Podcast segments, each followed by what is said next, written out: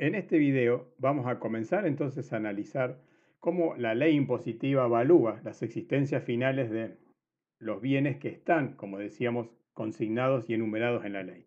Y para eso vamos a comenzar con materias primas, mercaderías y materiales. En las empresas comerciales tenemos las mercaderías de reventa y para las empresas industriales cómo vamos a evaluar materias primas y materiales indirectos. Todo esto está estipulado en el artículo 56, inciso A que dice que la existencia final se va a evaluar al costo de la última compra representativa, vamos a ver después qué se entiende por representativa, efectuada en los dos meses anteriores a la fecha de cierre del ejercicio.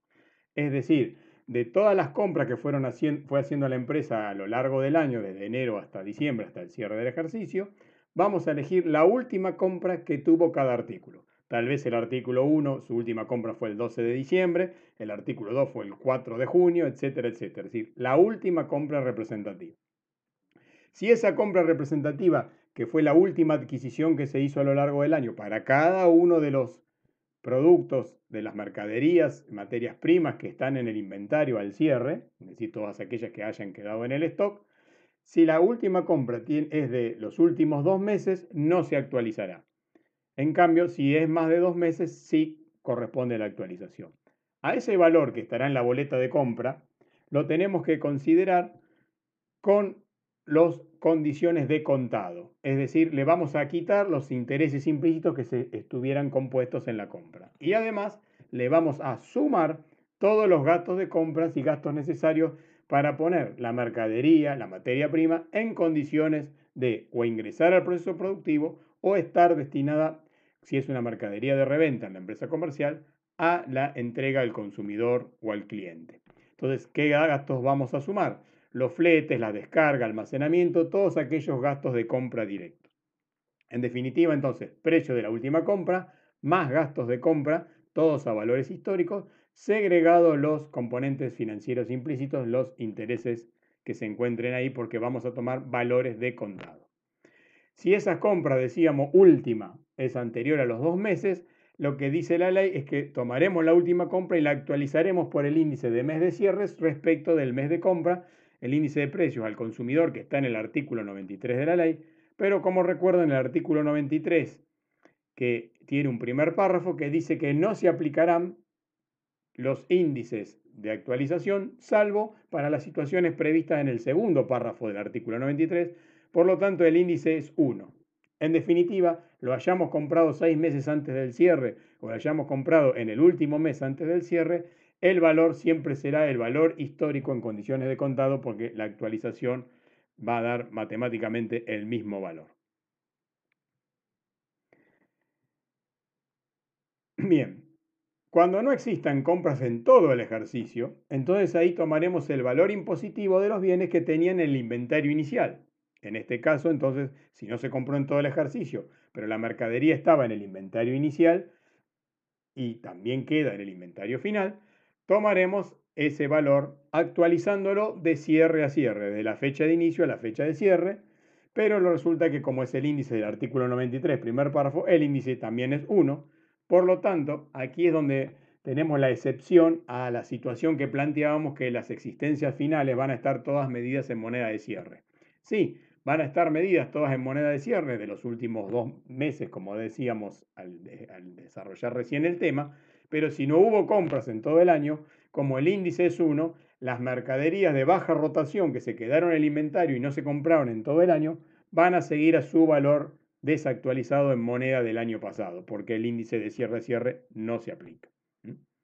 Entonces ahí no vamos a respetar ese principio de moneda de cierre para ese caso particular de las de baja retención, discontinuadas que siguen en el inventario. Con respecto a tomar los valores de contado, dijimos, entonces ahí puede ocurrir que la operación se haya hecho la última compra en condiciones de contado o que no se hayan aprovechado los descuentos de contado y se haya comprado a 30, 60 días, etc. Entonces, a los efectos de ponerle precio en ese P por Q, que es determinar la cantidad que hay en el stock por el precio unitario, vamos a tomar el precio de contado aún cuando no lo hayamos aprovechado a ese descuento. Es decir, es el precio que nos ofrece el, proveedor en condiciones de contado más allá de la modalidad de compra que nosotros hayamos adoptado.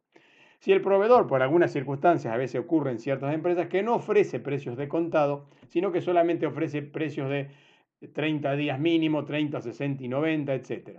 Esto a veces es una estrategia comercial porque no quieren que los este, clientes aprovechen los descuentos de contado, pero después pagando con cheques tarde. Como saben que la operatoria es que nadie ofrece pagar al contado, por ejemplo, eso es muy común en la industria textil, donde las ventas son previas a la, a la temporada, en ese caso, al no tener el precio de contado, lo vamos a tener que calcular porque no tenemos la oferta del proveedor a esa fecha.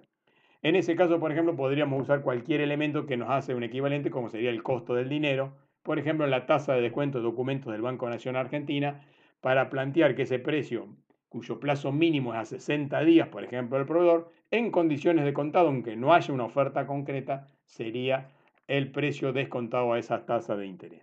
Bien, y ahí obtendríamos el costo de última compra de contado.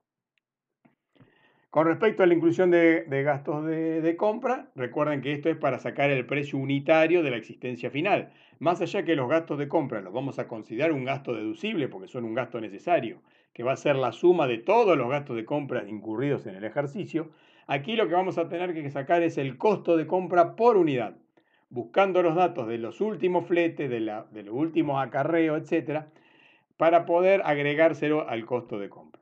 La ley menciona que tienen que ser gastos de compra facturados. Por lo tanto, solo podrían incorporarse gastos de compra que sean prestaciones realizadas por terceros, aunque muchas veces puede ocurrir que la empresa, por su modalidad operativa, esos gastos de compra se hagan con este, personal propio. Por ejemplo, transportes con camiones propios, acarreos con CLARS y personal propio que se encuentran pagando este, un sueldo fijo y entonces esos gastos de compra no tendríamos la documentación para acreditarlo, para lo cual tendríamos que hacer alguna, alguna cuenta. Algunos autores, como Lorenzo Cavalli, sostienen que los gastos de compra autogenerados o propios también deberían incorporarse al costo, pero lo cierto es que la ley habla de facturados, o sea que pareciera que pide el requisito de facturación para que el inspector lo pueda constatar para que esos gastos de compra sean incorporados. Y recordemos que puede ocurrir si es que esos gastos de compra, porque la última compra de esos bienes sea este, con una antigüedad mayor a dos meses. Por ejemplo, viene un producto que llega de Córdoba y el flete desde Córdoba hasta acá, la última vez que se trajo mercadería de Córdoba fue en junio y seis meses antes del cierre. En ese caso, ese valor de compra lo tomaremos con la posibilidad de actualizarlo hasta el cierre, porque trataría de una compra mayor a dos meses, pero recuerden que el índice es 1, por lo tanto vamos a tomar exclusivamente el valor histórico.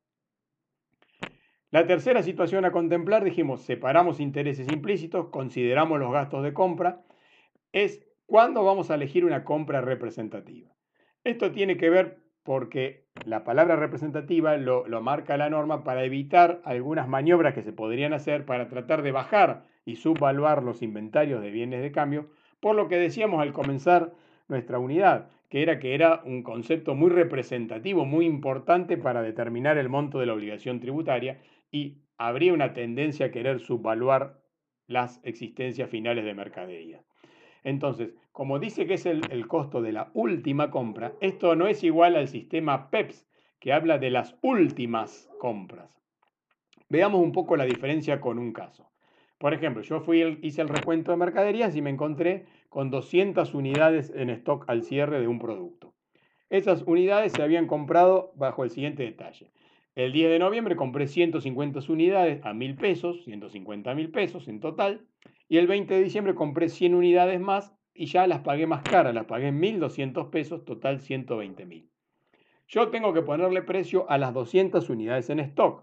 Como ven aquí en estas últimas dos compras hay 250, evidentemente hay 50 que se vendieron que no están en el stock. Si yo evaluara por el sistema PEPS, que no es el sistema que prevé la ley de impuesto a las ganancias, ¿qué haría? Tomaría primero entrado, primero salido, dejaría el stock de 100 unidades al último precio, a 1200, y las otras 100 restantes, porque en el inventario tengo 200, tomaría la penúltima compra que está a 1000. Por lo tanto, 100 unidades a 1200 pesos y 100 unidades a 1000 pesos, el inventario según PEPS, podría ser un valor elegido contablemente, es 220.000. Este no es el valor impositivo. El valor impositivo implica ir a buscar que las 200 unidades que están en stock, el valor de la última compra, aunque la última compra represente unidades menores al total que hay en el stock. Podría haber 20.000 unidades en el stock y vamos a evaluarlas todas a los que compramos las últimas 100. En este caso, 200 unidades a 1.200 pesos me da que el valor impositivo ya no es igual a PEPS, sino es 240.000 pesos. Ahora, ¿qué pasa? Como yo puedo evaluar todo el inventario, cualquiera sea la cantidad, al valor de la última compra, ¿qué pasaría si yo el 28 de diciembre compro una unidad más a 600 pesos? En principio me quedaría todo el inventario de 200 unidades a 600 pesos, 120.000 en vez de 240.000 a la mitad de su valor.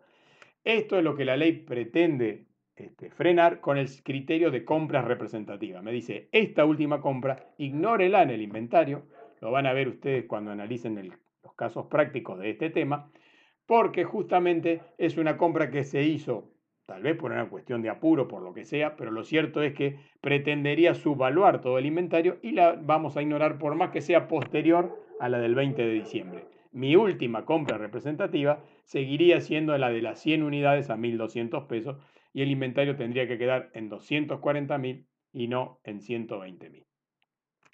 Entonces, eso lo establece el decreto reglamentario en el artículo 136 y dice que esa última compra será considerada aquella que represente una compra con volúmenes normales en cuanto a su cantidad y modalidad. Modalidad se refiere a las condiciones de la operación, si son puestas en fábrica, si son con flete, etc. Ese criterio que se aplica también para el artículo 56A, mercaderías, materias primas y materiales, última compra representativa, también se va a extender para los productos terminados cuando vayamos a evaluar en una empresa industrial en los casos en que no se lleve un sistema de costo.